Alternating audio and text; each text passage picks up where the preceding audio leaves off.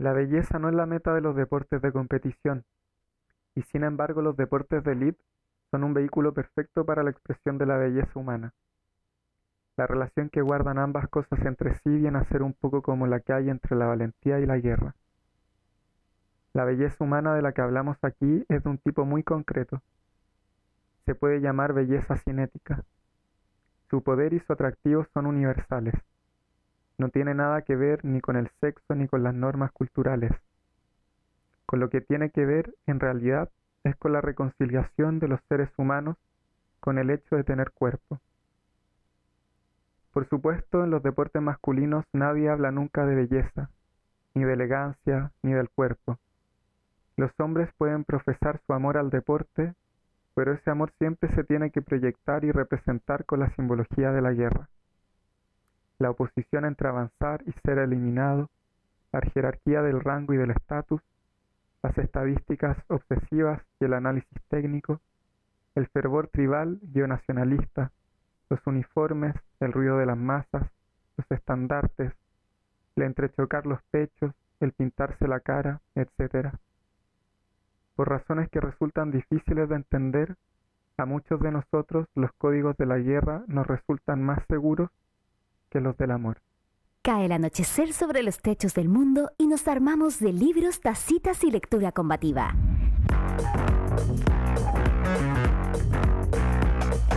Encendemos el neón para abrir un día más la biblioteca de noche. La puerta está entreabierta para que te asomes y nos sintonices por Holística Radio.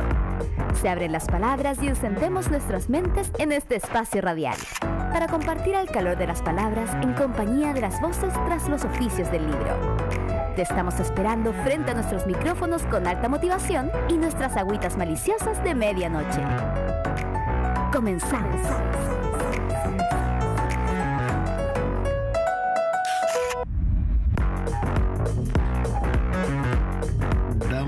La bienvenida a otro capítulo más de la Biblioteca de Noche. Este capítulo que se denomina en sus propios términos. Eh, vamos a hablar las razones de este nombre. Cata, ¿cómo estás? ¿Tanto tiempo? Bien, ¿y tú? ¿Tanto tiempo? Bueno, no tanto tiempo realmente. tanto tiempo podcastero. Pero los proyectos... Eh, eh, que se relacionan con el podcast, pero que son la presencialidad, ahí no habíamos visto. Ya contaremos un poquito de eso, de lo que pasa el sábado. Eso, exacto. Sí, es verdad. Bueno, este capítulo para la gente que nos escucha en diferido, ¿cierto? Está siendo registrado, transmitido el 17 de julio. Así que, escuchando esto, estábamos hablando el sábado que recién pasó. Eh, no el sábado de su tiempo, que no sabemos cuál es. Eh, puede ser apocalíptico también ese sábado. Me encanta, el eh, sábado de su época, sea la época que sea que estén viviendo. Claro, mira. No tenemos idea hasta dónde puede llegar este podcast. No teníamos idea. Oye, y hablando de, también para que no perdamos alguna referencia, eh, escuchábamos a Jota, que esperamos que vuelva ya en agosto de su ah, viaje a acompañarnos nuevamente. Era Jota, sí. Nos leía un fragmento de El tenis como experiencia religiosa de D.F. Wallace. Eh, que lo elegí antes de saber que Wimbledon había terminado como, no sé, ayer. no tenía ni idea. Y mira, coincidencias. Eh, y teníamos la voz de nuestro querido J aquí en este capítulo. Oye, Cata, vamos a contar lo de siempre para las personas que ya lo han escuchado y quizás primera vez a eh, todas esas personas que recién se unen. Tenemos un número de teléfono de la radio que pueden mandar audios de WhatsApp si es que quieren, ¿cierto? Más 569-7511-1852 es el teléfono de Holística Radio para cualquiera de los programas, para el absurdo mundo de Josefina, Artipololeo, el Piquisniquis que sale los miércoles, ahí el programa que usted escuche, guarde el número y puede mandar un audio. Recordar que Holística Radio tiene Patreon, ¿cierto? www.patreon.com slash Holística Radio, por si quieren aportar este proyecto de radio independiente. Y también vamos a saludar, Cata, a nuestros queridos y queridas amigas de El Litoral mediante la radio Lafkenche, el 87.7. Cata, estamos casi por lanzarnos a recibir a nuestra invitada, pero quería comentar una cosita antes. Aquí la tengo anotada, para que no se me olvide. Tenemos la posibilidad, esto, Cata, si leíste la pauta, lo sabes, si no, te, enteras ahora, que tenemos eh, entradas para ir a ver una obra de teatro de la compañía de teatro Gaviota Podcast. Se llama Yo Duelo en Teatro Mori, acá en Santiago, para jueves, viernes, sábado y domingo. Tenemos para todos los días entradas para regalar. Les vamos a contar mucho más después de eso, después de la entrevista, así que si quieres saber, quédese eh, un ratito, ¿cierto?, a escuchar y ahí les vamos a decir todos los detalles para que puedan llevarse una entradita e ir a ver esta tremenda obra. Así que, Cata, vamos a la entrevista, ¿no? Démosle. Martín, dale.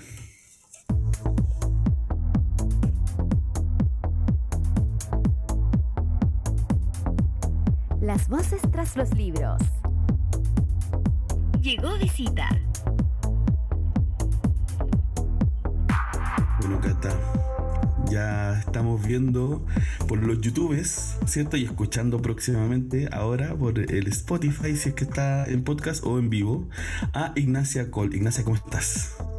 Hola, súper bien. Muchas gracias por la invitación, Seba y Cata. Estoy muy contenta de estar aquí. Gracias a ti por sumarte y me encanta que estés en una biblioteca. Encuentro que esto es lo más biblioteca de noche que ha ocurrido en el programa. ¿En serio? Eh, sí, genial. Habían habido programas desde el aeropuerto, el SEBA en realidad, pero biblioteca creo que no había pasado. No sé si había pasado. O sea, no, mira, me parece bacán. Bueno, la gente que está eh, en YouTube, ¿cierto? Eh, o se puede ir al YouTube si está escuchando, ¿cierto? Solo el audio. Eh, ese Ignacia está mostrando un poquito la biblioteca. Eh, eh, que es un, no sé, es un efecto muy raro estar en la biblioteca de noche radial, viendo una biblioteca al otro lado, bacán. Así que gracias Ignacia. Casi como que podríamos exigir eso, ya tienen que estar en ah, una biblioteca. Ah, o si no, no. tendríamos como ningún entrevistado. La Ignacia. Me pueden entrevistar toda la semana, yo feliz. claro, pero igual, panelista está. Igual me queda lejos de la casa. O sea, no tan ah, lejos, pero tengo que venir. Puede ser distinta biblioteca. Ya, bueno, antes de, meternos en esto. Oye, no, pero en serio, qué buena idea. Como recorrer bibliotecas, onda la dura, porque yo estoy ahora en un pueblo, pero hay otras ondas en pueblos muy fantasma y son bacanes, No sé si le interesa como proyecto. Ya mira, tenemos panelistas ya cerrando. Ese es muy un proyecto del SEBA. O sea, tú le acabas de dar una idea que el SEBA puede, hacer realidad fácilmente digamos. Sí, que, probablemente te voy a escribir después, oye Ignacia, es verdad lo que... no, yo presto con todas las ideas. un, defecto y una oye, oye, antes de seguir, eh, que quiero que, que, mm, entremos a nuestra entrevista con la pregunta ritual para que te conozcan las personas que nos están escuchando. Eh, Cata, te doy los honores, ¿te parece? Eh, de todas maneras. Bueno, ya un poco la presentamos, dijimos que se llama Ignacia. Ignacia, eh, lo voy a pronunciar Coll, porque entiendo que es de origen catalán, ¿no? ¿O es Col? Bueno, no sé, ahí tú nos contarás. Es, de origen catalán, pero yo digo Col. Ah, bueno, Col. Pero claro, la pronunciación perfecta no, no sé. Así que. Bueno, pero como tú, como tú lo digas es. Y justamente hoy día vamos a hablar de ti y de las posibilidades o no de definirse a través de un diccionario literario con este libro que se llama quizás yo no sea yo, que pues por cierto el libro más diferente que yo creo que hemos abordado quizás aquí en el, en el programa, así que tengo muchas ganas de preguntarte muchas cosas, pero primero la pregunta ritual es preguntarte quién eres tú, que un poco te presentes, cuentes quién eres, qué haces y cuáles son tus obsesiones actuales. Wow, ah, eh, ¿quién soy yo? Es difícil esa pregunta. Muy difícil, muy profunda filosóficamente hablando. Eh, bueno, soy una mujer sencilla.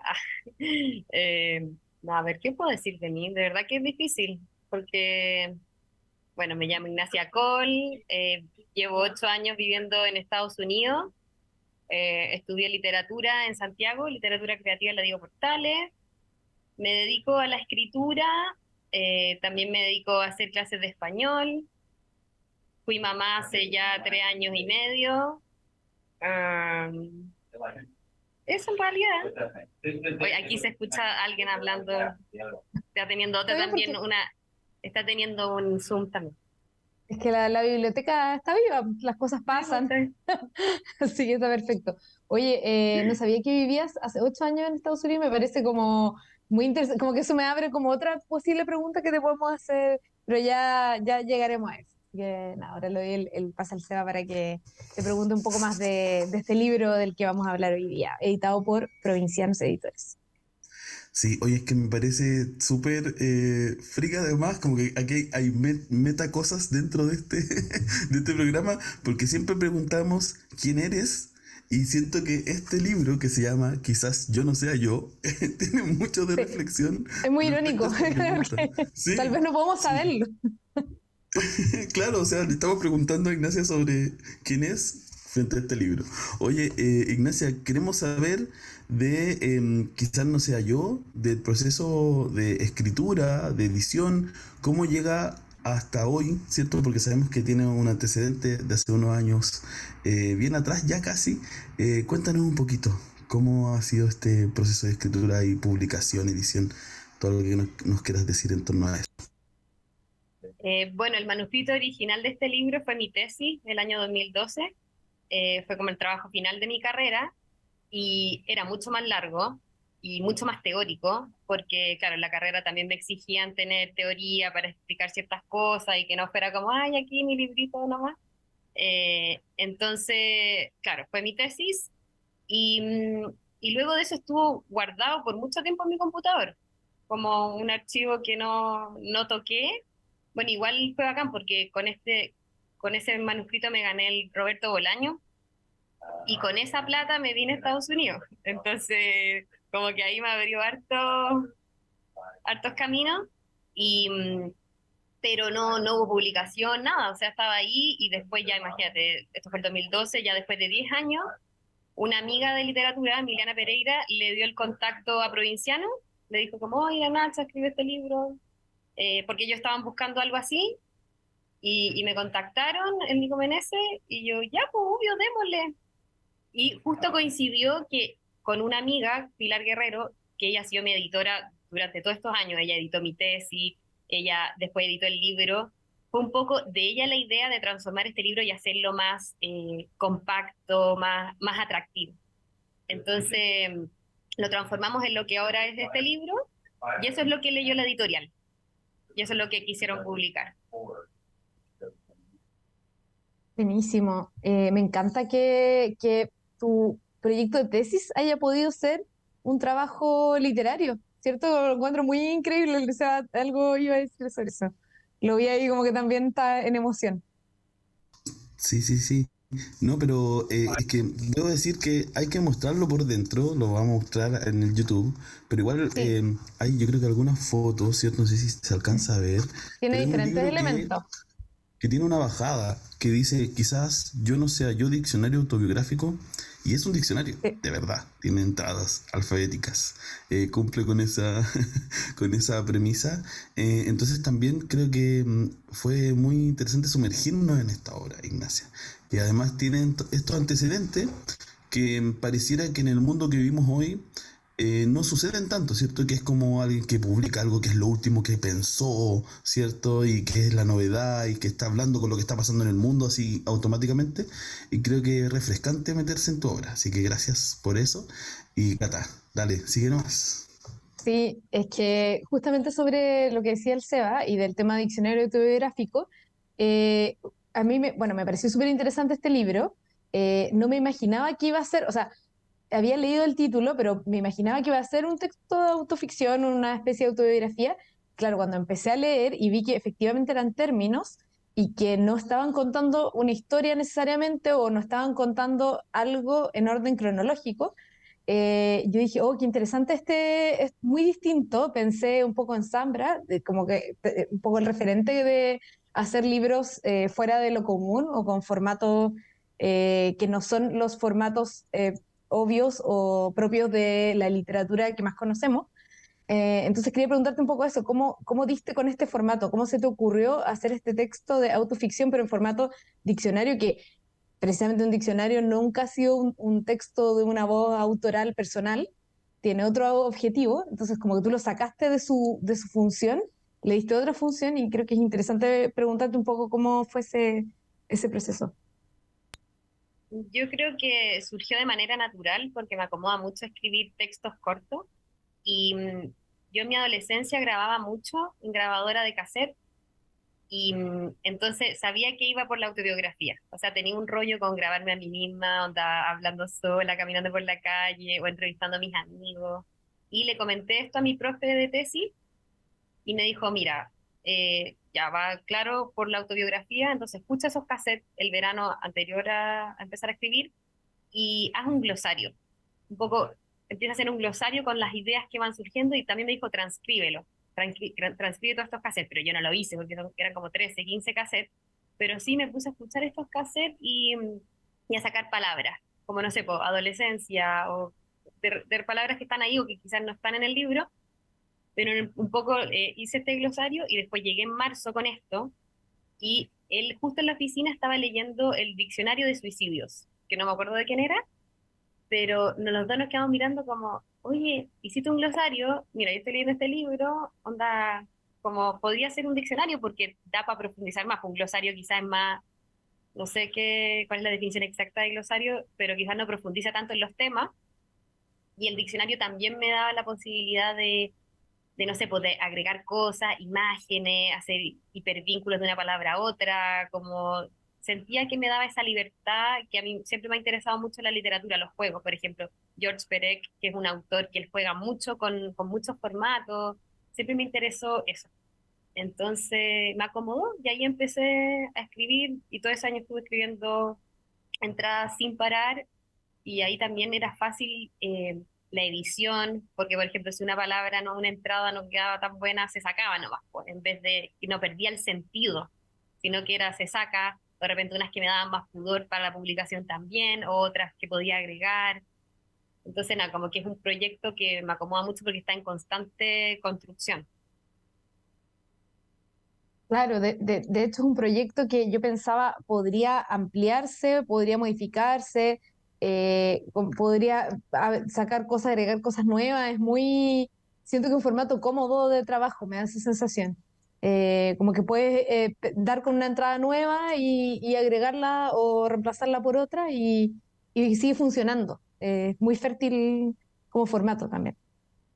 Sí, igual estaba súper confiada porque yo decía como ya voy a seguir agregando eternamente palabras, pero paré porque igual es súper obsesivo, ¿cachai? Y me fui por otros tipos de textos, pero es algo que tengo siempre como de la manito. De hecho, por eso tengo esta página web de que podemos hablar después, en la que igual yo tengo un perfil, entonces sigo subiendo entradas más actuales de mi vida de ahora, que es muy diferente a mi vida desde hace 10 años.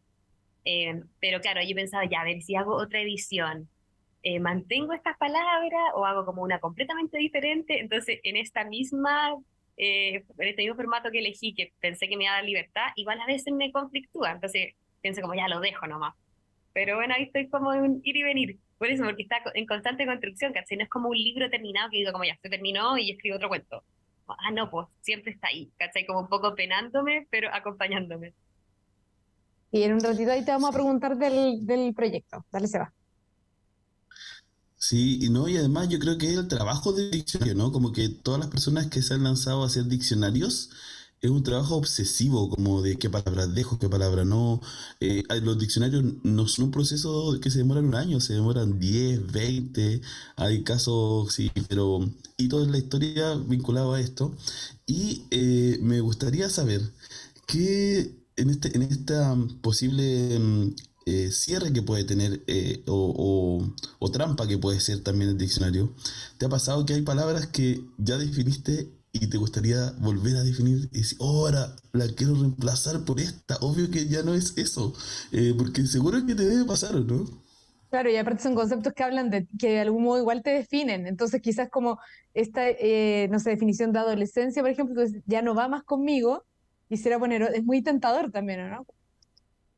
Eh, Sabéis que me pasó la semana pasada, nunca me había pasado, y me pasó con eh, la palabra escribir porque en el libro está definido de una manera, pero igual, a pesar de que eh, es la misma palabra, tiene como la misma aura, como la misma, el mismo halo de conflicto que es mi relación con la escritura. Onda, como que en ambas era me cuesta escribir, no sé qué hacer, pero era otra, ¿cachai?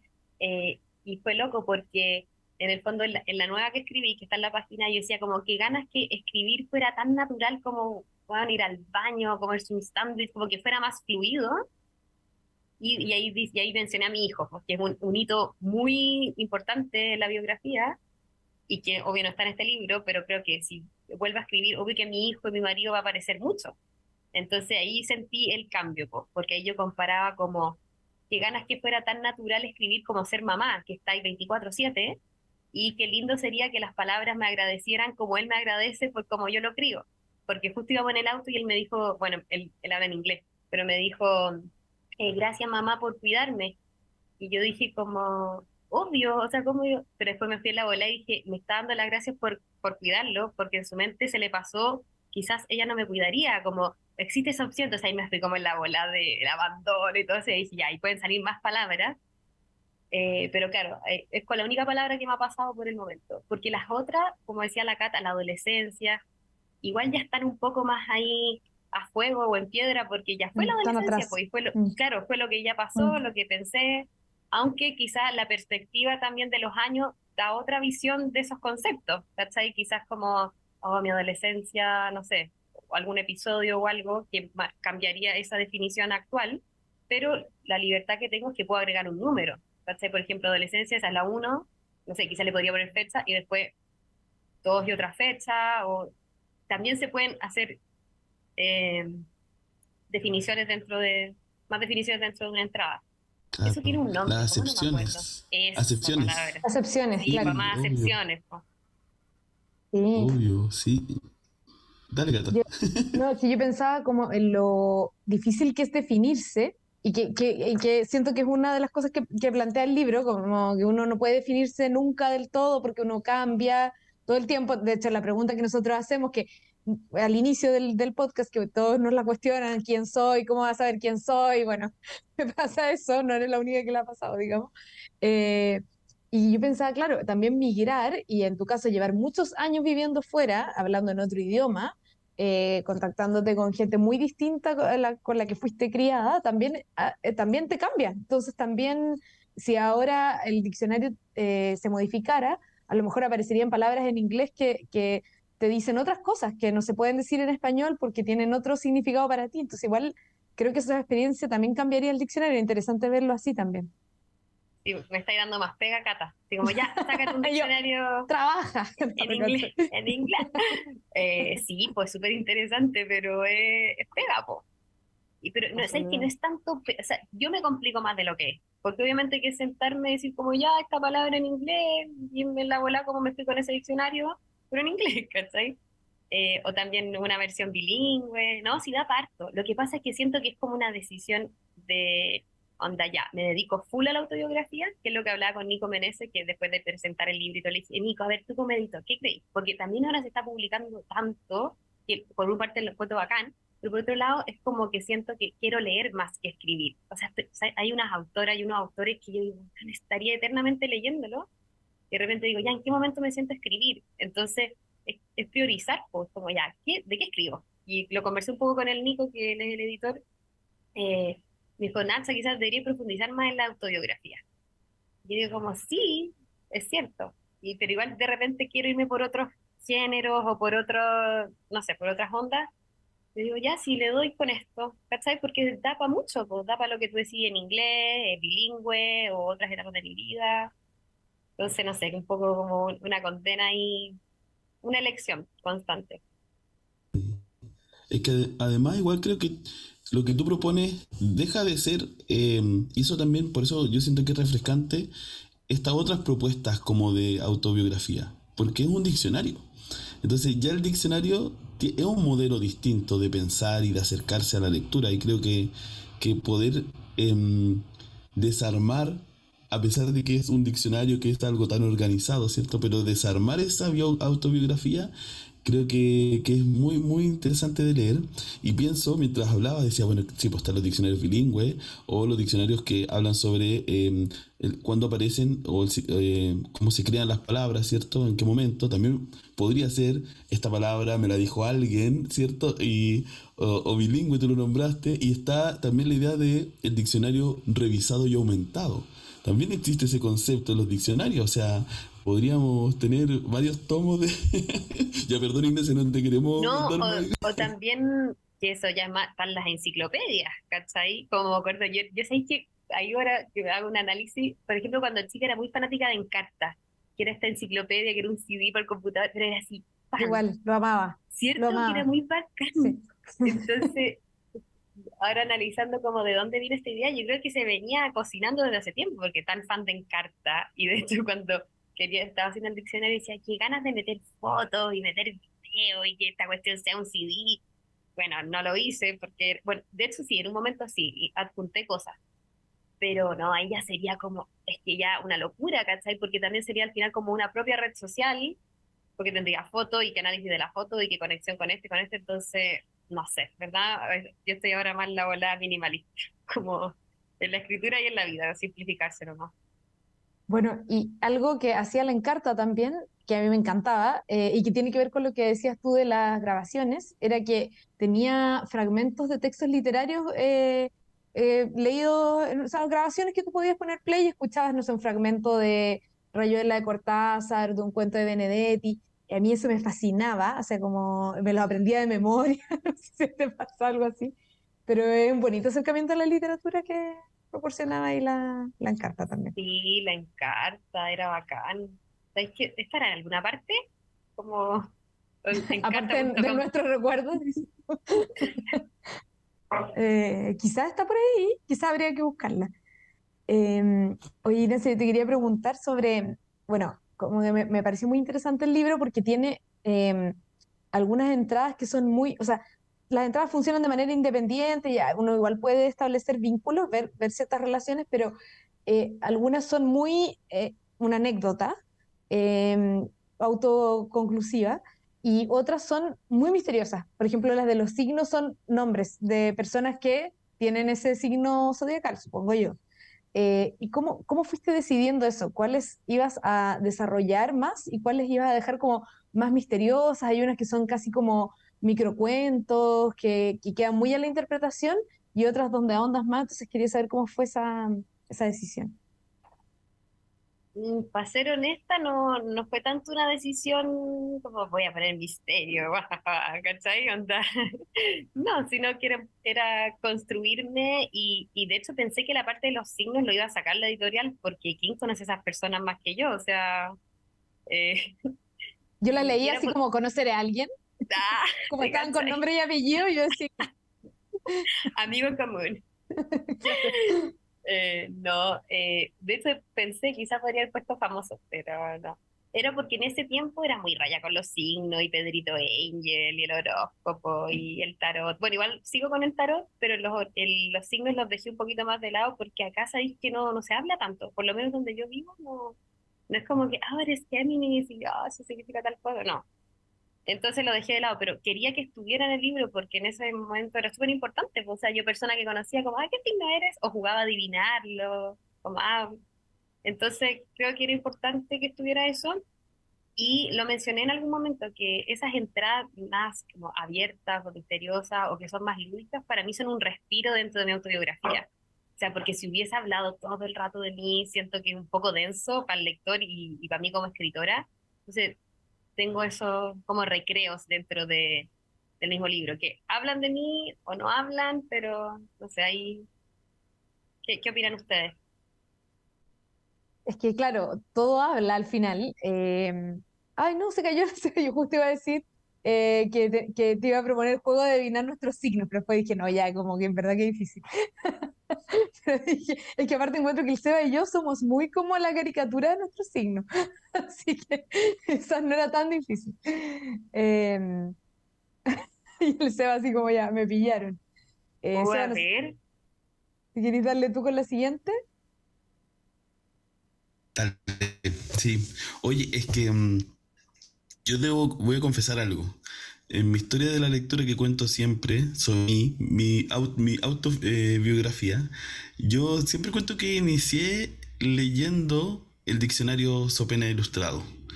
Porque no había otro libro, estaba el diccionario y había otro, pero era como la mitad de un libro. Eh, y era valioso ese diccionario, una, una tapa y siempre trataba de leerlo del principio al final.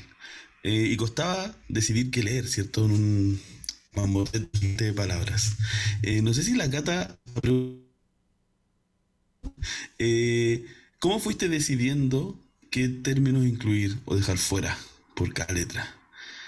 ¿Cómo aparecen estos términos en tu vida? ¿Cómo, ¿Cómo, una palabra toma ese poder para que quede en, en, en el registro y otras no? Son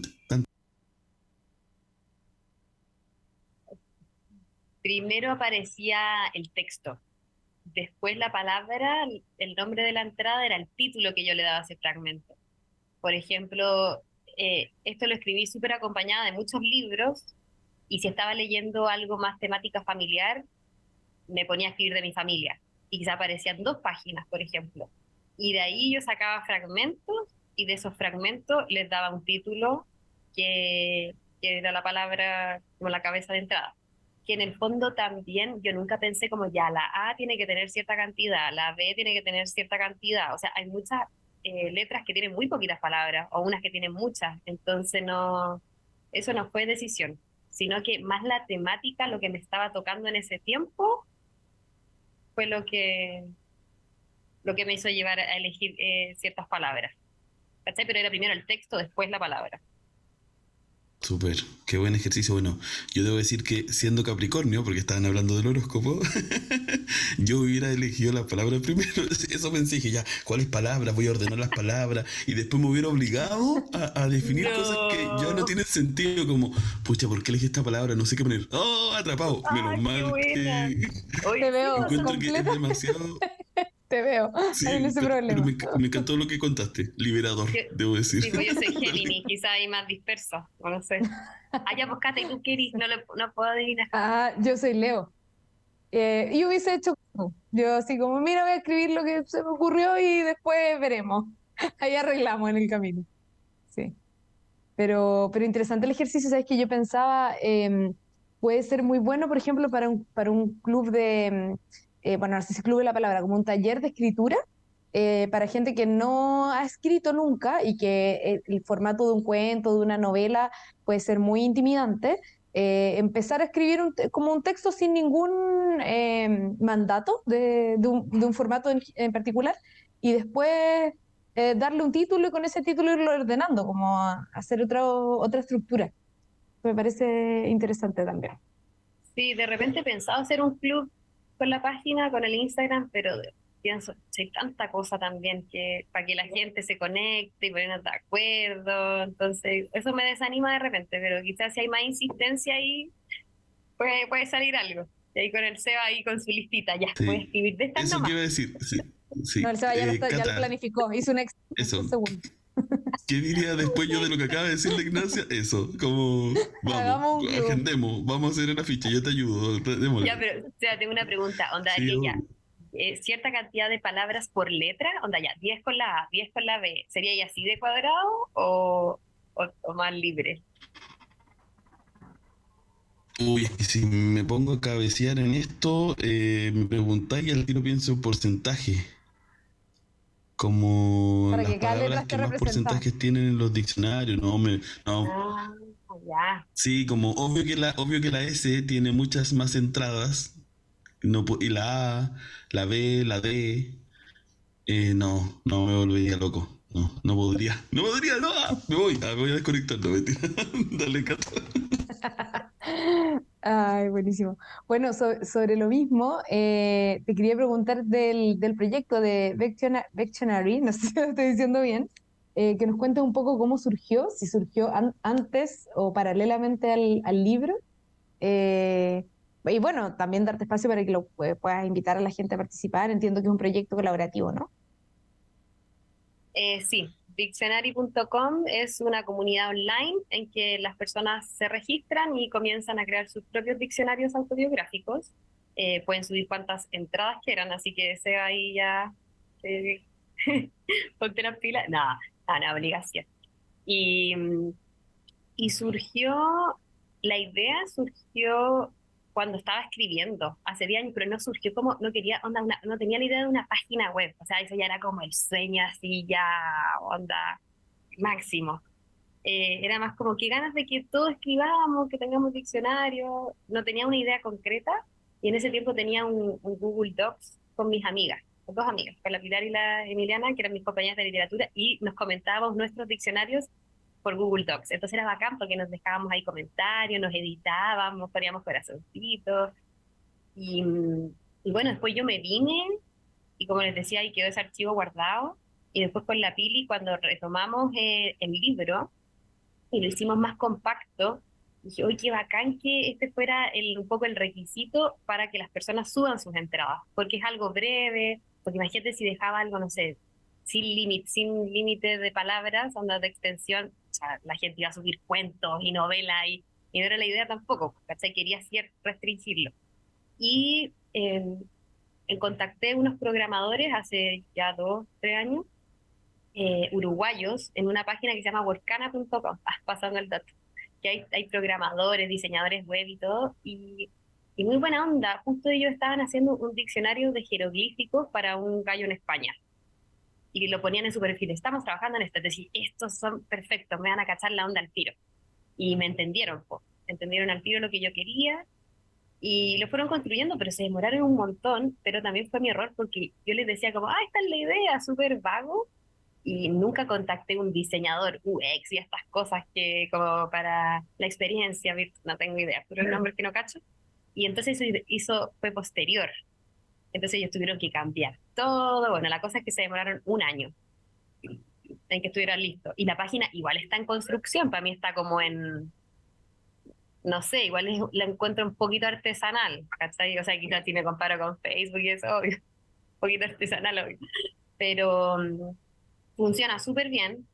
Y, y pues ahí eh, eh, creé el Instagram, que yo no tenía redes sociales antes porque no me gustan, pero dije, es la única manera de atraer gente, porque cuando no tenía Instagram era yo y mis dos amigas escribiendo en la página web, y que también yo estaba muy contenta, pero dije, putz, igual ideal que llegue un poquito más de gente. Así que hasta por el momento, o sea, hasta ahora somos ya 600 usuarios registrados y hay más de 2.000 palabras en un año. Así que muy bacán y y ahí va creciendo y yo creo que el Instagram es lo que le ha dado más visibilidad, porque comparto las entradas más populares, más destacadas y la gente pica, aunque no cachan todavía que hay una página. Entonces decir como, hola, ¿te podría meter? Entonces es como un trabajo ahí eh, de todos los días, de todos los días un poquito para que crezca y, y eso y para conectar con la gente al final, porque mucha gente me ha comentado que es súper terapéutico cosa que nunca fue mi intención. Pero varias personas hoy esto es muy terapéutico, y como su diario de vida. Eso ha sido lindo también. O cada uno tiene su estilo, pues hay gente que, no sé, sube más citas de autores, que yo lo uso harto para eso. De repente estoy leyendo un libro y hay una cita que me recuerda cierta palabra y la guardo para que no se me olvide, en vez de dejarla ahí subrayada nomás.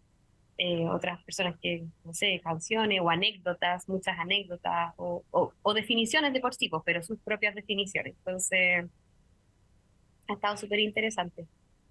Sí, sabes que yo pensaba, ahora que te escuchaba, eh, lo interesante que sería tener estadísticas, por ejemplo, que te digan como qué palabra, no sé, con la letra E, eh, cuál se repite más, cuál la gente ha querido usar más, por ejemplo.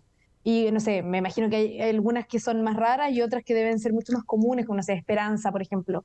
Me imagino que esa debe ser mucho más usada por la gente para dar su definición y, y como que sale ahí, ¿o no? Como que de una misma palabra que dice la gente, puede decir cosas muy opuestas, eh, no sé, yo lo encuentro muy, eh, como que siento que de esa base de datos se podría hacer como un estudio sociológico de la gente que participa, ¿no? Lo encuentro súper... Bueno, ya está la opción de estadística, eh, pero está solo las 10 más, las 10 más escritas, que creo que la primera es amor, por ejemplo. Y eso te aparece. Eso dice mucho. Sí, dice un montón. O por ejemplo, esta ansiedad, ¿cachai? Igual responde mucho a estos tiempos. Entonces, es muy lindo, o sea, no es lindo que la gente tenga ansiedad ni cagando, pero es muy lindo ver que, que nada, pues que coincidimos. Sí, es eso al final, que coincidimos con distintas aproximaciones al, al, concepto, pero, pero que al final estamos todos dándole vueltas a ese mismo concepto. Que está... Es que el amor, o sea, ¿qué es el amor? Nunca... Nunca la sabré. Amor y ansiedad, no sé. Ah, una mezcla y ya. Oye. Eh, mucho. sí, Ignacio, ¿sabes qué pensaba? Primero lo que mientras contaba esto dije, bueno, esto pues, es casi como un trend de Twitter, así como sale las 10 palabras, ponte tú más, que más se están diciendo en el, en el Dictionary. Y mm, me gusta mucho pensar que es un ejercicio además quizás contrario a esas redes, ¿cierto? Que es como eh, que tienen más odio, más cizaña o más cualquier cosa, sino que igual es un espacio más reflexivo Em, y siento que, bueno, primero me dan muchas ganas de crearme una cuenta para empezar a aportar palabras. A mí y me gustaría saber, sí, voy a ¿cierto? Sí, sí, Oye, podríamos después en, el, en, el, en la biblioteca de noche, como decir así, oye, estas palabras están ahí, ah, pasar el dato. oye, eh, quiero saber qué sientes tú, sé si te llega alguna notificación o algo cuando aparece una palabra nueva. Cuando nace una nueva palabra dentro del dictionary que no estaba su primera vez, dice, oh, alguien usó esta palabra y te notifica cómo te enteráis o te dan ganas de meterte y empezar a, mirar ya a ver qué, palabra apareció hoy día o cómo, cómo lo hacís con eso. Eh, mira, todavía no contamos con la tecnología de Mark Zuckerberg eh, para notificarme y eso. O sea, ojalá yo esté esperando que me llame alguien para pa inyectarle más plata, para que surja y, y, tenga todas esas opciones, ¿cachai? Más, más dinámicas. Eh, por ahora es súper artesanal. Onda, yo me meto cada ciertos días, como cada dos días, cada tres días, a revisar qué se ha escrito. Y es bacán porque siempre hay palabras nuevas. De repente, como que si la gente se pusiera de acuerdo, así, eh, así escribiendo muchos ciertos días. Me digo que todos los días se está subiendo algo, pero no, todavía no, no tengo esa opción que me avise. Está buena eso sí, voy a hablar ahí con los programadores.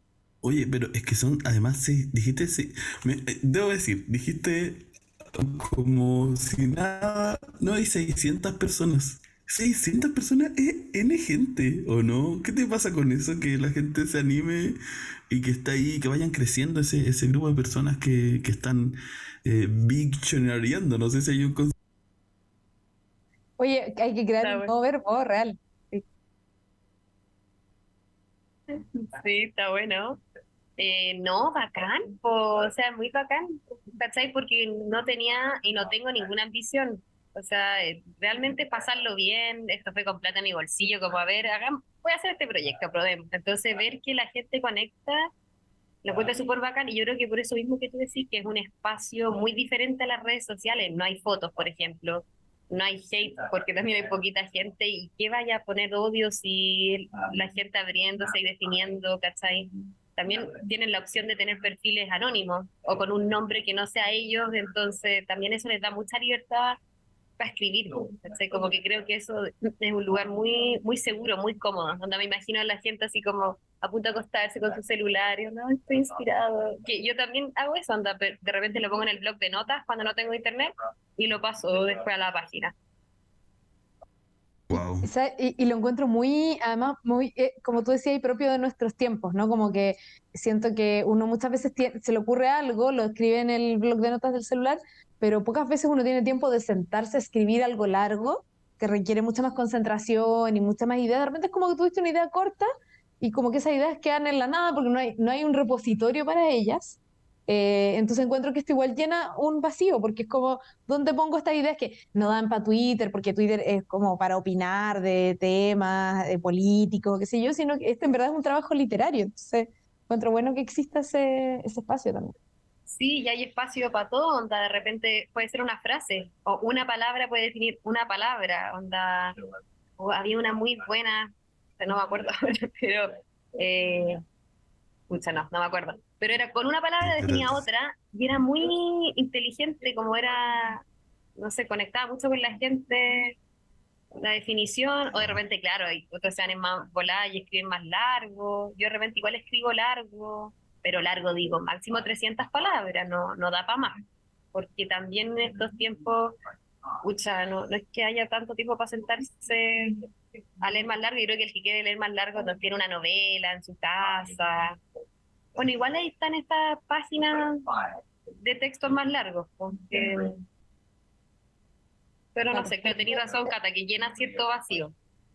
Sí, sí tiene que ver como con la como con la fugacidad también. Eh, yo pensaba, eh, bueno, es que es algo que hago yo mucho, no sé si todo el mundo lo hace, pero a mí me encanta compartir en, en historias, por ejemplo, eh, así como un, fragmento de un libro, de un, de un poema, algo, algo breve, a la gente en general le gusta y responde a eso. son cosas que, que, que, pasan, ¿no? Como que la idea no es que permanezcan necesariamente, eh, y yo creo que este proyecto también da mucho para eso, como para, es como compartes algo, lo pones ahí en la historia, es como, esto pensé hoy, y, pasa, ¿no? me gusta esa idea también. Y bacán también revisar tu perfil en cinco años más, ¿cachai? Y anda, oh, y pensaba esto de esto, o eso creo que es súper interesante, verlo después, como, ¿qué estaba pensando? Porque claro, en las otras redes se pierde esa información. Te decís, ah, una foto de tal año, quizás te recuerda porque subís un montón, pero entras a un diccionario, son más significativas, creo yo, que una foto en estos tiempos que, bueno, o sea, sacamos fotos todo el rato. Cuando a los niños yo pienso, esta generación, una cantidad de fotos. Entonces, los textos son un poquito más pensados, más algo que te marcó en ese momento. Sí. Bueno, yo, Ignacio, siendo bibliotecario de verdad, yo soy bibliotecario de verdad en esta biblioteca de noche. Esto no es un eh, simulacro. Soy no, no es un simulacro. Me parece eh, tremendamente como, como rico saber que hay un espacio en, en lo digital, ¿cierto? Que muchas veces eh, hay varias reflexiones contrarias a lo que puede uno obtener de ahí, que te permita recuperar, que es como la palabra técnica, información sobre ti ¿cierto? Eh, por lo mismo que tú decías, pues como la historia es tan pensada o otras plataformas están pensadas para la obsolescencia, además como esto lo escribo hoy, lo digo y desaparece, excepto Twitter, que después te sacan un Twitter del 2010, ¿cierto? Pero eh, en general las otras no, pues sí. Y quería em, preguntarte también eh, e invitarte a, ya eh, vamos a empezar a cerrar la entrevista, ¿cierto? invitarte a, a, decir y contar lo que nos quieras contar. No sé, Cata, si quieres que hagamos esa pregunta que está pendiente antes, ¿sí? Como tú quieras. Ya, es que, me, pensé todas las cosas, entonces no las puedo decir todas. voy a ir primero por eh, que me parecía muy interesante este ejercicio y además lo que quería decir es que hemos estado toda la temporada hablando sobre, o, de una u otra forma, sobre inteligencia artificial, se ha cruzado harto.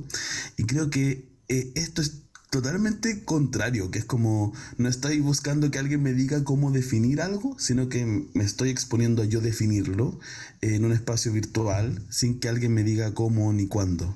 No sé si pensaste en eso algún momento, como en esa, en esta, eh, como eh, casi que es como un, un contra canon, ¿cierto? De estas cosas que están pasando, ¿sí?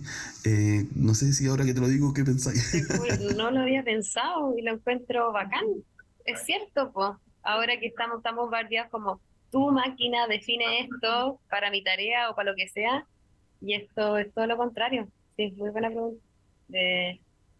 y está bacán, pues, porque están en, no perder eso de nosotros, de, oye, mi, mi experiencia importa, ¿cachai? No tengo por qué googlear qué es amor o, o qué es ansiedad. Si para mí la ansiedad es una cosa y la manejo de cierta manera, eso es.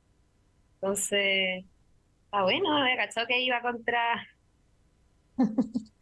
Sí, aparte yo pensaba eh, que de repente uno pierde la, capacidad de definir algo, ¿no? Porque, eh, y, creo que, y, tú que, eres madre, entiendo de, un niño igual chico, quizás te expones más a como ese momento en que empiezan a preguntar, eh, como, ¿qué es esto? ¿Qué es esto otro? Y uno empieza como, ya, ok, tengo que definir algo, a veces puede ser algo muy simple, pero después puede ser algo muy complejo, eh, y uno de repente se afirma en buscar, como no, no voy, a leer la, la, definición de esto. Pero también está bueno pensar cómo lo explicaría yo, eh, cómo yo entiendo esto, ¿no? Hacerse esa pregunta. O también ponerlo en pregunta para él o para ella, para, para el hijo. También. ¿Y qué es para ti? ¿cachai? Y, ahí, y también eso implica más tiempo de compartir con, con la familia, como irnos definiendo según nuestra experiencia. Y, es bacán también como tú como sentirte acompañado, porque, por ejemplo, hay palabras que son súper populares, o sea, por ejemplo, está la que tiene como más likes, que así un poco me digo ahora cuál es más buena, o no más buena, pero más que llega más gente, es la palabra regalonear, que en Instagram tiene como 13.000 likes. Yo digo que cuático como eh, esa definición llegó a tantas personas. Siento que regalonear para ti es una cosa, para otro otro, pero de todas esas personas eh, coincidimos. Entonces, eso es bacán. O ver como para alguien es algo tan como completamente diferente. No sé, el amor, ¿cachai? Que ahora está eh, las relaciones abiertas, el poliamor, la monogamia, que es un tema. Entonces, de repente, oye, para mi amor, es, no sé, pues, más monogamia o para otro. Y, vernos y, leernos, más que, juicios ni nada, ¿cachai? Como un poco mm. saber qué está pasando Sí, y ese es el valor también de la literatura que hemos venido eh, conversando hace rato en la biblioteca de noche, que es poder construir una mirada particular del mundo a través de la lectura, a través de reconocer cosas, pero también tomar parte de eso para ir armándose, como eh, de verdad ir, esta idea que parece quizás romántica, pero construir tu lugar en el mundo tiene que ver con el relato sobre sí mismo, sobre qué son las cosas para ti, sobre mm, cómo sentirte frente a algunas cosas y, y cómo no saber cómo expresarlo también. A veces nos sentimos de cierta manera y eso no tiene palabras. Y de a poquito las vamos encontrando.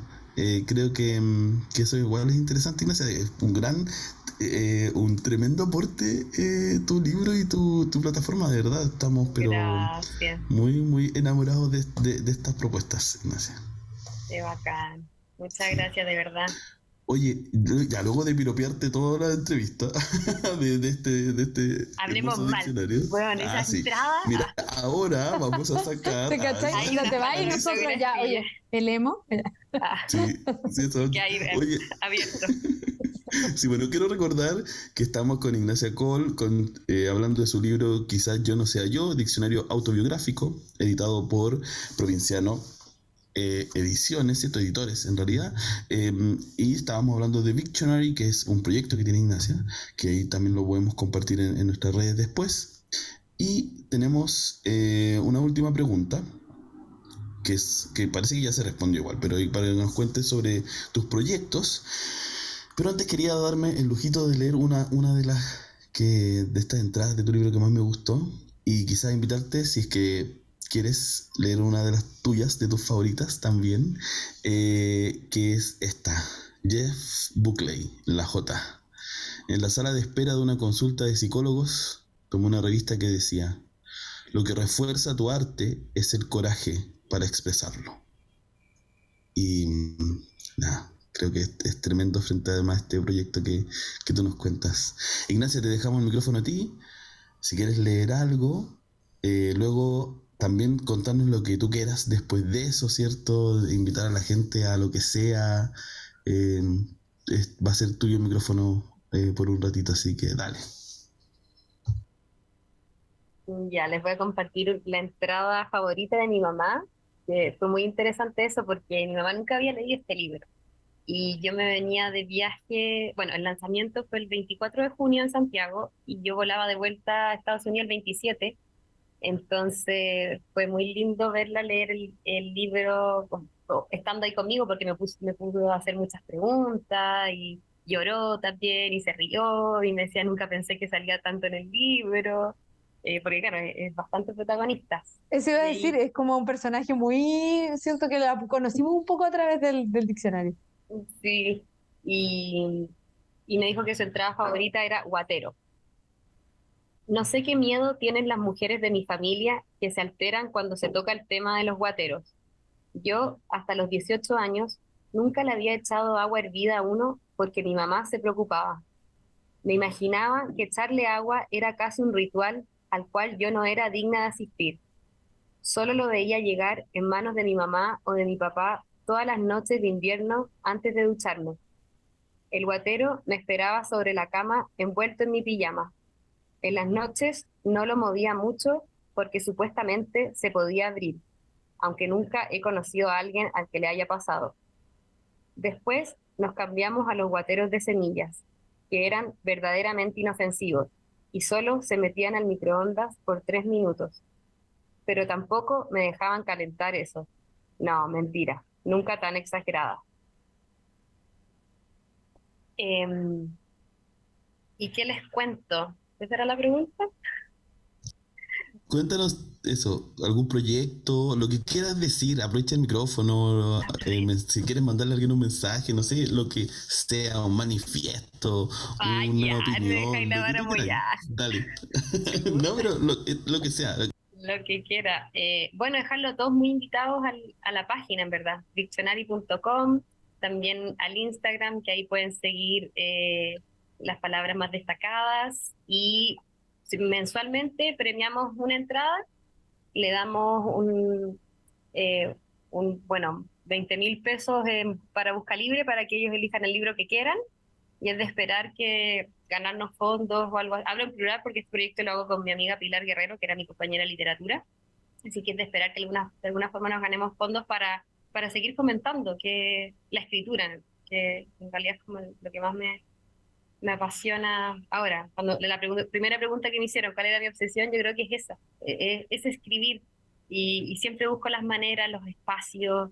Eh, de repente vengo a la biblioteca y puedo estar y escribo por poquito, o de repente estoy, no sé, haciendo dormir a mi hijo con mi marido, yo estoy con el teléfono, tomado con la sábana, escribiendo en el blog de nota. O sea, eh, creo que la maternidad y un poco la adultez eh, me hizo elegir, onda, ya, ¿qué te gusta? Y te dedicáis a eso, ¿cachai? En vez de irme por las ramas y elegir otro hobby. Y no digo que escriba todo el rato, pero creo que siempre se está escribiendo algún libro o algún texto en la cabeza. Y mm, tuve un periodo últimamente que tomé bastantes talleres con diferentes autores y ahora ya estoy como en un break de, de onda ya ponerme a escribir. Eh, pero la verdad es que estoy súper enfocada en la página Em, y ahí viendo si sigo por la autobiografía o si sigo por cuentos, que tengo varios textos de cuentos de, de acá, un poco de, de ser chilena aquí en el norte de California, que es un lugar como súper característico. Em, entonces ahí, ahí estoy viendo lo que salga. Y recomendaciones de libro, estoy leyendo a argentinas, que me tienen ahí bastante eh, como obsesionada también. Eh, a ver, aquí tengo, el último que estoy leyendo es de Cristina Peri Rossi, que se llama Desastres Íntimos, que está una joyita, sí, está bueno. Y el, el, que leí hace un año, pero me marcó mucho, es de una autora que se llama Aurora Venturini, un libro que se llama Las Primas, que lo recomiendo un montón también. Y otras argentinas, Samantha Schweblin, bueno, Mariana Enrique, como que estoy bien pegas con ellas actualmente. Em, no digo que de otros países no me gusten, pero eso es como lo que estoy leyendo ahora. De hecho, el taller que tomé fue con Margarita García Roballo, que ella es colombiana, pero está viviendo en Argentina. la amo, soy muy fan. Oye, hay que preguntarte el taller, pero, pero no da para el programa. Quiero mucho preguntarte el taller, pero no da para hacerlo en el programa, pero te, te voy a escribir para preguntar. Es que es una genia, porque caché que también antes de la Margarita yo estaba obsesionada con una escritora que se llama Liliana Hecker, que es una argentina que le hizo clases a todas ellas, ¿cachai? Eh, pero la Liliana Hicker ya no sé cuántos años debe tener, 80, y ya nos da talleres, pero ella tenía un método, decía cómo salieron tantas escritoras y escritores secos, y entonces yo caché que la Margarita eh, un poco imita ese formato. Entonces es un taller así súper... Igual ahora no hay cupos y yo igual me, me tuve que salir porque no, no tengo tiempo, los horarios el, de horario de Argentina y hacerlo coincidir acá, lo mismo también para juntarme con ustedes, como un, los cambios de horario acuáticos. Pero le prometí que iba a volver cuando tuviera más material, porque eso también aconsejo para los talleres, llegar con material, porque si no es como, eh, ¿qué leo? Y no hay nada. Entonces, saber cómo para dónde direccionar el, trabajo, pero sí me parece que ella es una, una genio, como que me impacta su manera de escribir eh, de cualquier cosa, con mucha profundidad, mucha sensibilidad, pero humor también. Bueno, eh, da, para mucho, pero, pero todas esas escritoras que mencioné, siento que tenemos como los mismos gustos literarios. Soy muy fan de todas las que mencionaste, sí. No, y ahora como no puedo asistir a los talleres, estoy haciendo los talleres de bolsillo, que no sé si los cachan, pero son bacanes porque cuando me pongo los audífonos y poco el que salga me conecto a Zoom. Y, y eso está bacán porque mientras cocino, mientras limpio, mientras hago cualquier cosa, mientras estoy paseando, hay talleres de bolsillo. Que siento que soy como, le hago propaganda, pero no conozco a nadie de ahí, solo que los encuentro geniales porque es un formato muy cómodo. También la Margarita hizo uno como de tres sesiones y otros escritores también muy bacanes que no tenía acceso. Y eso es como lo positivo creo que dejó la pandemia, el acceso a escritores que, o si no, hubiese tenido que viajar a Argentina para poder conocerle y tener un taller. Y ahora es, eso es como lo positivo. Y muy de, muy de acuerdo con la, cosa buena que quedó. Por ejemplo, ahora estamos haciendo esa entrevista por... Eso mismo me a decir. Eso mismo quería decir. Oye, Ignacia, eh, estamos llegando al final, pero ha sido muy entretenido. De hecho, nos quedamos más de la hora, porque lo estamos pasando muy bien con el Seba. Pero. Eh, Oye, sé que no estamos tomando ni una cosita, nada, yo aquí agua. Estamos a puro. no estamos, no, nadie aquí, no nada todavía. sacáramos las piscolas en la, en, la, en la biblioteca de noche recorriendo. claro, ahí eh, quizás no se podría grabar, quizás saldrían oh. cosas muy polémica. Pero bueno, si viene a Chile, para intentarlo. Eh, no, claro, la, la pregunta de, de, cierre que siempre hacemos es pedirle a, en este caso a nuestra invitada, que nos recomiende una canción, ¿cierto? Y nos diga por qué la eligió y ya del pase para que, para que la escuchemos. Eh, yo no sabía que era una recomendación. Pensé que él se había dicho, elige una canción. Y justo yo estaba carreteando cuando recibí, o sea, mis carretes consisten en yo tomando una piscola, mi marido una cerveza y mi hijo corriendo. Eh, y, y, como que me cuesta encontrar una canción que le guste, que nos guste a los tres, o a, mi hijo más como que no sea una de, de Wheels on the Bus o como algo muy de niños. Y le puse Vuela, Vuela de Magneto. Y estaba así como, vuela, vuela. Y los dos estábamos y dije, qué bacán conectar con una canción que es tan, no sé, alegre. Y y de hecho, eso fue como, no sé, hace un mes cuando la puse por primera vez. Y cuando el SEA me escribió, eh, el Lucas, mi hijo, me dijo, vuela, vuela. Yo como, la voy a poner. Entonces dije, qué bacán. Y no sé, una canción que me da mucha alegría. Como que lo relaciono con pasarlo bien, con, con desviar, con tirar la talla y, y bailarla así. Maravilloso, muchas gracias por esa recomendación. Obvio que la cachaban, po. Pero por obvio. un clásico. Como que pensé en inglés así media hipster, pero dije, ay, ¿para qué? Sí, no, bueno, bueno, está buena. Oye, vamos, vamos con la canción. Entonces, Ignacia, gracias por estar. Dale, Martín. Muchas gracias, chao, chao.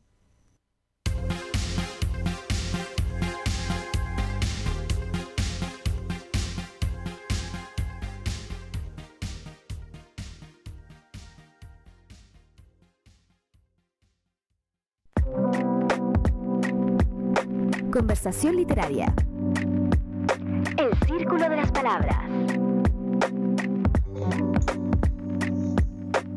Igual nos damos color, ¿no? El círculo de las palabras. Ah, Oye, esto no es nada cualquier cosa, esto es el círculo de las palabras. Vayan ubicándose. Ah, estoy como peleando solo.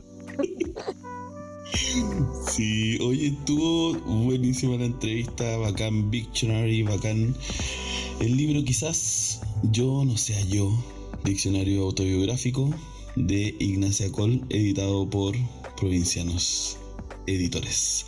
Cata, eh, nos toca bueno, Grace le mandamos un besito, un abrazo, eh, para que se, se, sienta mucho mejor, ¿cierto? De ánimo, de salud. Eh, le demos caletas, que aguante Grace. Y entonces me hago cargo yo nomás de, de la columna de Cata. Eh, y te quería invitar a mi columna que rara vez aparece, aparece en estas circunstancias, la otra vez, y traté de hacerla, pero el internet no apañó, sobre el día de, de, los trabajadores de biblioteca y trabajadoras de biblioteca, y esta vez vamos a hablar de Roberto Bolaño, que eh, lo decía, mira, yo creo que siento que este es el meta meta, meta capítulo, porque el premio que se ganó Ignacia para publicar su libro era el Bolaño, ¿cierto? Por el libro. Eh, Juan Carreño nos habló de esto cuando grabamos el sábado el conversatorio de la biblioteca de noche dijo, oye, hoy día está cumpleaños Bolaño, ¿cierto? aparece eso también, eh, aparece Bolaño ahí y dije, bueno, ¿qué nos queda que, que, tomar esta efeméride este día? Hace, bueno, en realidad el sábado 15, hace 20 años que falleció Bolaño, 20 años Cata. ¿Qué onda con eso? ¿Qué sentís? Eh, estuve leyendo muchos textos que aparecieron sobre Bolaño fue como una especie de, trending topic, entre comillas, no creo que haya sido un trending topic para el mundo, pero en el mundillo literario, que es el que uno ve más en, las redes, en, mi caso las redes que yo sigo, las redes que tú sigues, todo el mundo hablando sobre Bolaño, em, porque es un personaje bien, bien particular. Eh, de nuestra literatura, eh, eh, es, el escritor chileno que no es chileno, o sea, que vivió casi toda su vida afuera, eh, que, tiene, que su escritura tiene mucho que ver con otras escrituras del mundo, quizás, más que con la chilena. Eh, tiene muchos referentes, tiene libros muy mexicanos, eh, vivió en Blanes, ¿cierto? Esta figura muy, muy migrante. ¿Sabes qué? Leí un dato curioso que lo recordé cuando Juan Carreño mencionó a Bolaño, que mm, él, eh, bueno, la publicación de 2666 fue póstuma y que Bolaño dejó instrucciones, eh, porque en ese momento su cáncer ya estaba muy avanzado, de que lo publicaran en varios tomos, solamente porque eh, quería asegurarle un buen pasar a sus hijos por temas, claro, de pago de derechos de autor. Pero que finalmente el editor, Jorge Ralte, Mm, y, otra persona que era la albacea de Bolaño en ese minuto eh, dijo, no, este libro se tiene que publicar en un solo tomo como fue pensado. Y se hizo así. Sí. Cata, no sé esa editora, porfa. esa amiga editora, como que igual si eh, era su decisión póstuma como cuando me muera que lo que pase esto. Me acordé de Frank, Franz Kafka también, que era como ¿También? cuando me muera, tienen mis cosas. Y es como, ya, pero eh, como la falta de respeto por decisiones post-muerte. claro, eh, es, polémico ese tema. De hecho, me acuerdo que hasta lo comentábamos en clase de literatura, lo de Kafka. Em, pero claro, en el caso de, de, Bolaño con Jorge Ralde, su relación era muy, muy íntima. Era, eh, o sea, eran claros, o sea, Bolaño decía que él escribía pensando en Jorge Ralde como lector o sea, e, ese era el lector que él tenía en su mente cuando escribía. Entonces, claro, yo creo que ahí hay una simbiosis que no, no sé, ahí yo... No, sabía que era un lector traicionero. Ah. no se imaginaba que años después sí. traicionaría. Oye, eh, igual muy, muy de Bolaño, creo, como que es un cuento de él, como el escritor que deja póstumo esta indicación y hacen otra cosa. como que tiene, tiene algunos cuentos así. Oye, Cata, yo quería, bueno, más que nada, más que hablar de hacer una reseña de quién es Bolaño y googlear, hablar de em, el enamoramiento que tuve por su obra, porque si bien mucha gente cuando él falleció hace 20 años, conocía quizá a Bolaño, a lo mejor del mundo más de la literatura, hace 20 años, eh, literal, yo tenía 16.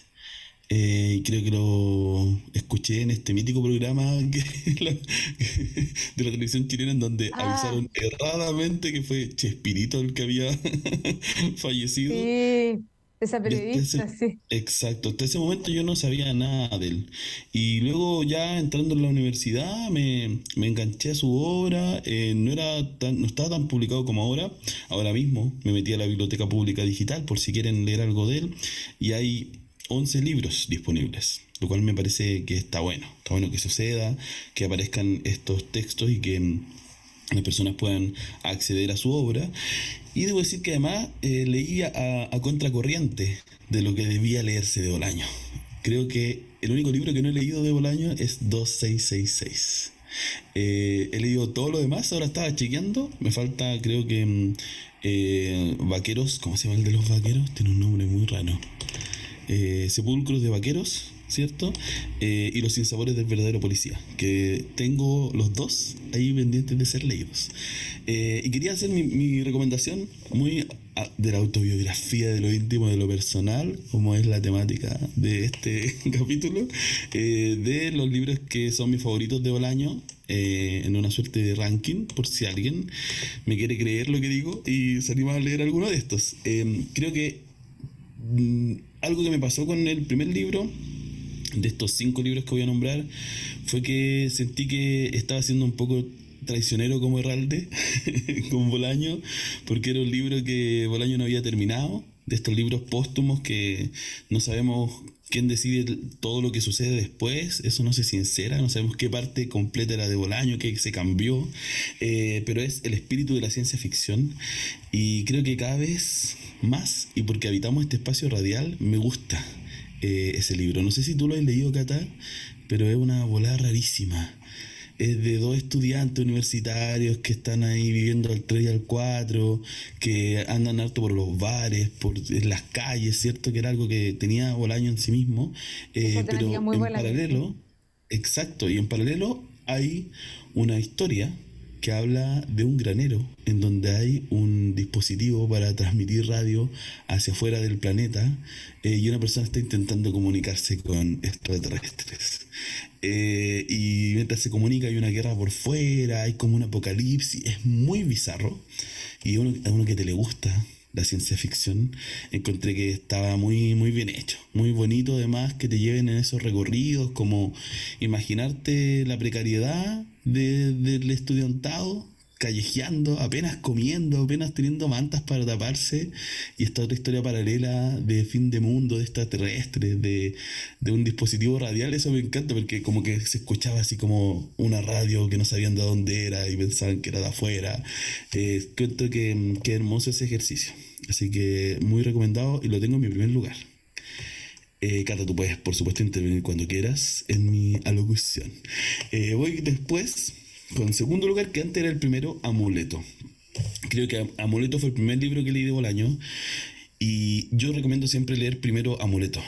Creo que es un, grave error, y lo voy a decir así, no soy tan tajante con algunas cosas, pero con esta sí, que a, a las personas se les recomienda partir por Detectives Salvajes gente que, personas que nunca han leído Bolaño, leer un libro de 600 páginas, 700 páginas, creo que puede tener incluso más. Em, a lo mejor es muy conflictivo para entrar al mundo de Bolaño. Y creo que Amuleto tiene todo lo que Bolaño eh, te puede contar en diferentes partes. Habla de una em, un personaje, una mujer atrapada en los baños de una universidad de la UNAM eh, y de a poquito se empieza a resquebrajar el tiempo y a pesar de que han pasado los años ella sigue atrapada en el baño y encuentro que eso eh, es un, bonito gesto de, de, vínculo mira no se me había ocurrido hasta ahora qué es lo que pasa con, con, los duelos propios, ¿cierto? Con lo que nos pasa con los 50 años de, desde el golpe, con esa idea de, de un supuesto pensador que dijo hasta aquí llega el duelo, córtenla, ¿cierto? Hace poquito. Eh, y creo que ese libro cuenta mucho eso, cuenta mucho cómo personas que vivieron hitos duros, ¿cierto? Eh, políticos, de, de, violaciones de derechos humanos, eh, siguen habitando inevitablemente esos espacios, reiteradas veces. luego, en esa misma línea de un poquito de, demencia y de disloque está Monsieur Payne, que es una novela de detectives en donde Monsieur Payne viene a tratar de, investigar unos casos, pero se ve afectado por algunas prácticas del mesmerismo. Entonces es como hipnotizado, aparece en lugares donde no sabe por qué aparece. Eh, es muy bueno, muy bueno y además cumple con el objetivo de ser un, eh, una novela de misterio. Así que recomendadísimo. Eh, hay un libro que me pasa mucho, mucho, mucho, mucho, mucho siempre, que es con Amberes, que sé que me gustó un montón, pero no me acuerdo tanto como de los otros. Eh, no tengo esa sensación.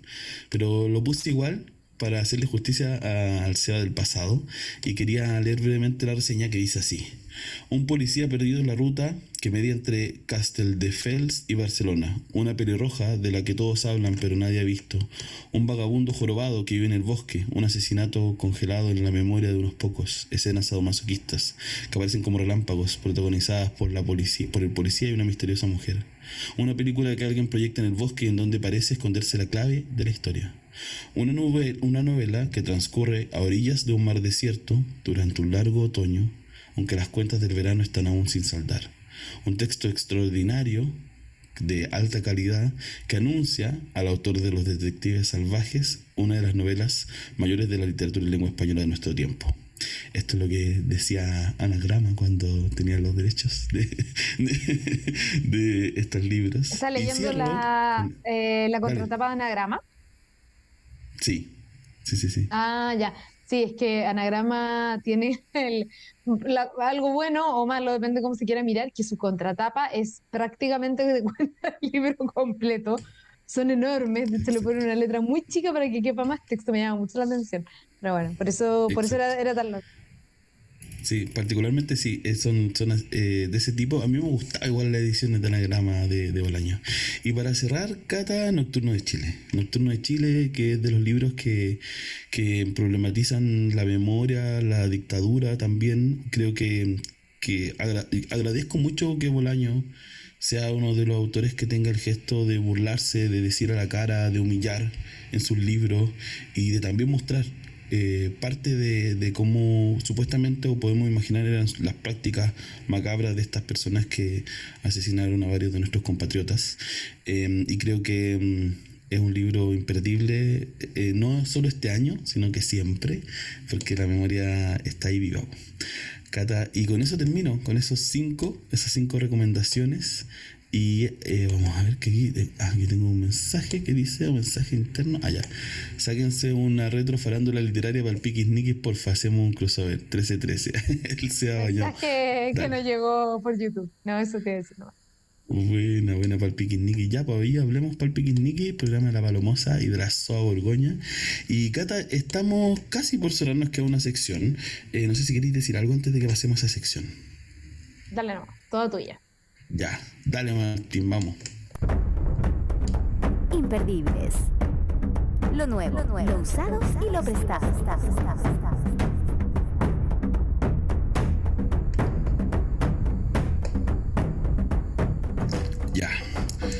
Vamos, yo no sé, Martín, te si te puedo pedir esto, que yo sé que tú sacas fragmentos de YouTube de nuestros capítulos.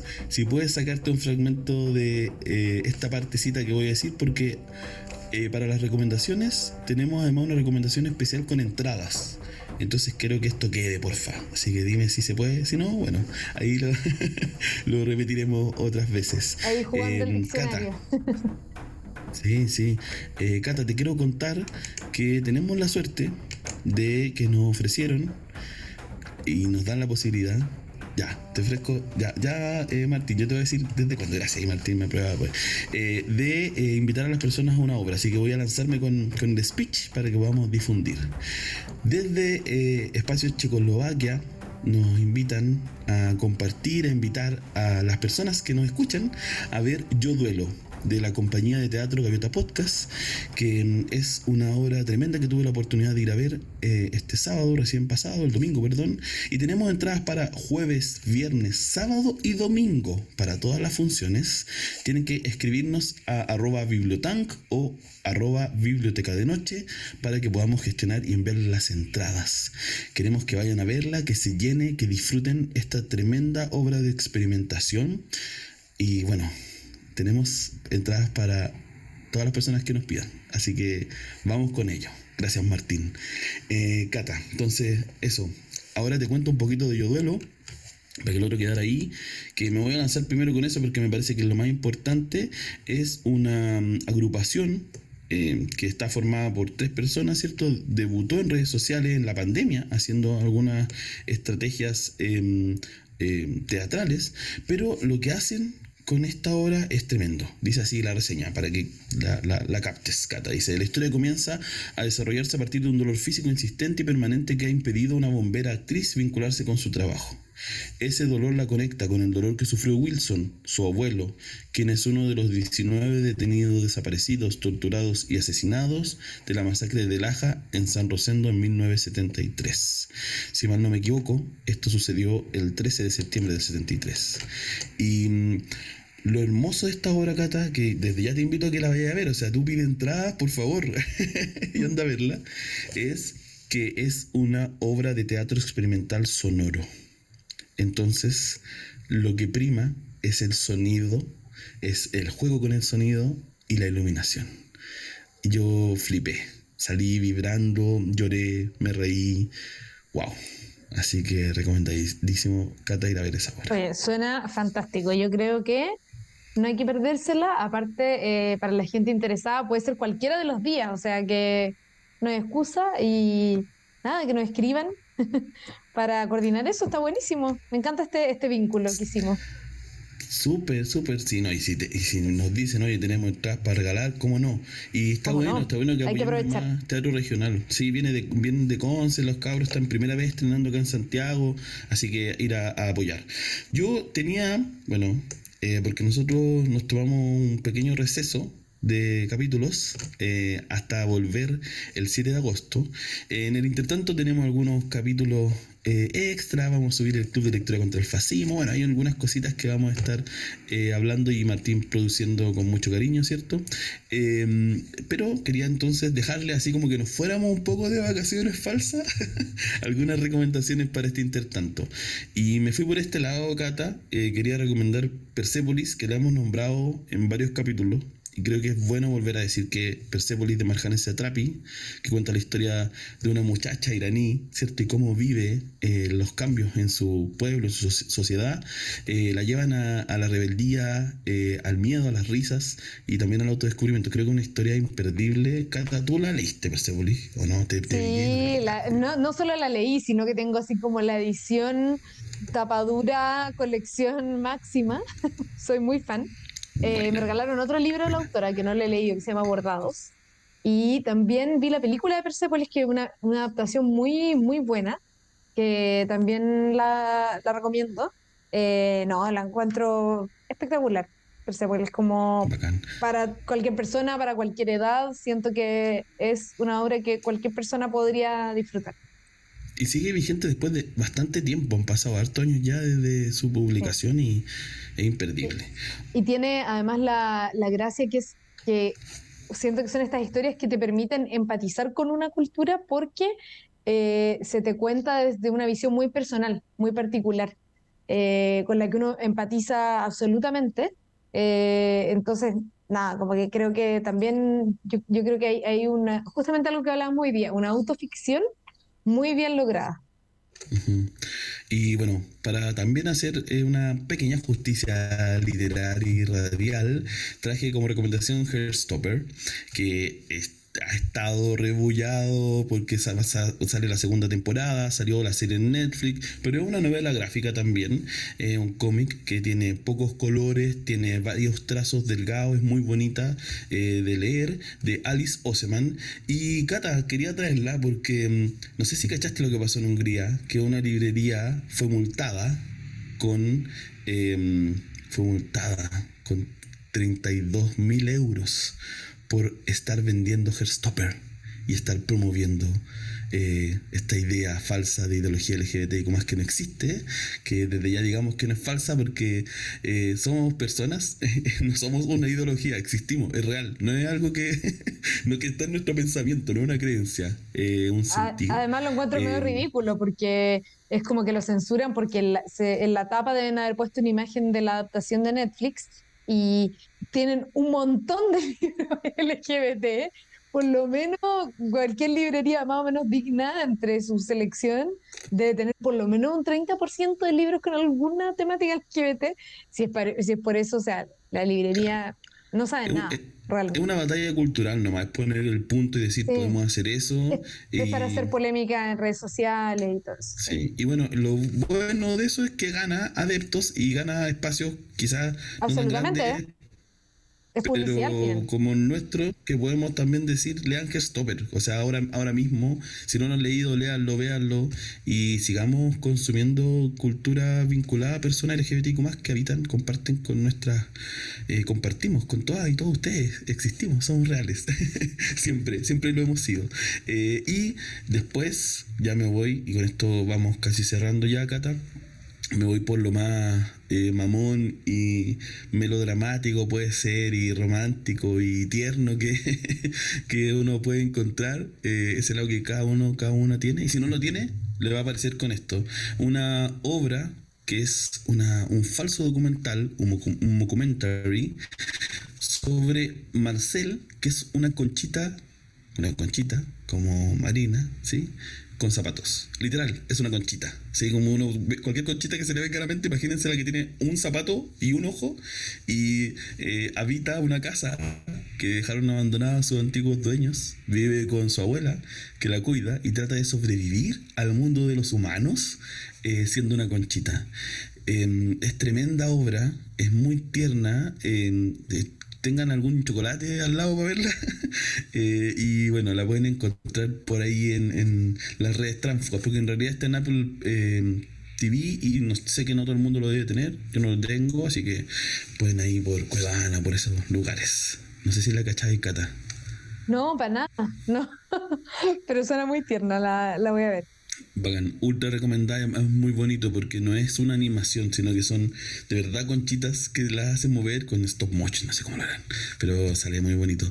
Y mira, no voy a dar la, la lata de decirles todos los clubes que tenemos, vayan a ver a arroba todas las actividades están bien llenísimos nuestros clubes este año, creo que post pandemia ya, todavía no cumplimos un año del cierre de, como oficial de la crisis sanitaria, eh, que la gente se anima más y se está juntando más a leer y, y quizá tener más tiempo para sí misma, a sí mismo y juntarse con otras personas. Cata, yo creo que con eso cerramos. No sé si quieres tú recomendar algo, decir algo. me encanta dejarte el micrófono y tú elegiste la canción, así que te, dejo que cierres, ¿o no? La biblioteca de noche. Dale. Ah, sí, bueno, yo, no, en realidad ya hiciste mis recomendaciones, y que eh, no, ¿qué más, ¿qué más puedo agregar? Eh, pero sí eh, dejar invitadísimos a que escuchen eh, cuando lo publiquemos el conversatorio que hicimos el sábado con Baby Josephine y con Juan Acuña. Estuvo pero muy, muy entretenido. Juan Carreño, Juan Carreño, ah, es que es Carreño, Cuña. Sí, Carreño Cuña. Sí, sí, sí. sí. Em, porque estuvo muy entretenido y fue con público en vivo, que igual le da otro aire. Eh, y porque ustedes pueden ser nuestro público en vivo también de los próximos que se vengan, así que nada, esa, esa invitación y bueno, siempre a los clubes de Bibliotank que están muy entretenidos eh, y muy diversos también. Eh, eso, y yo en realidad la canción que dijimos, una canción de Ethan Hawke, que además de actor tiene una, una banda o un proyecto solista en realidad, eh, y que es una canción sobre eh, las contradicciones de uno mismo, y bueno, por eso la elegí, porque justamente el, libro del que conversamos en el capítulo de hoy es sobre la imposibilidad de, definirse, ¿no? Y eh, que eso es lo irónico de que sea un diccionario, que, en el que uno busca certeza y definiciones, y en el que al parecer no podemos encontrar una respuesta sobre nosotros mismos, sobre quiénes somos. Así que eso, esa sería la recomendación de cierre y nos vemos a la vuelta. Chao, chao. Chao.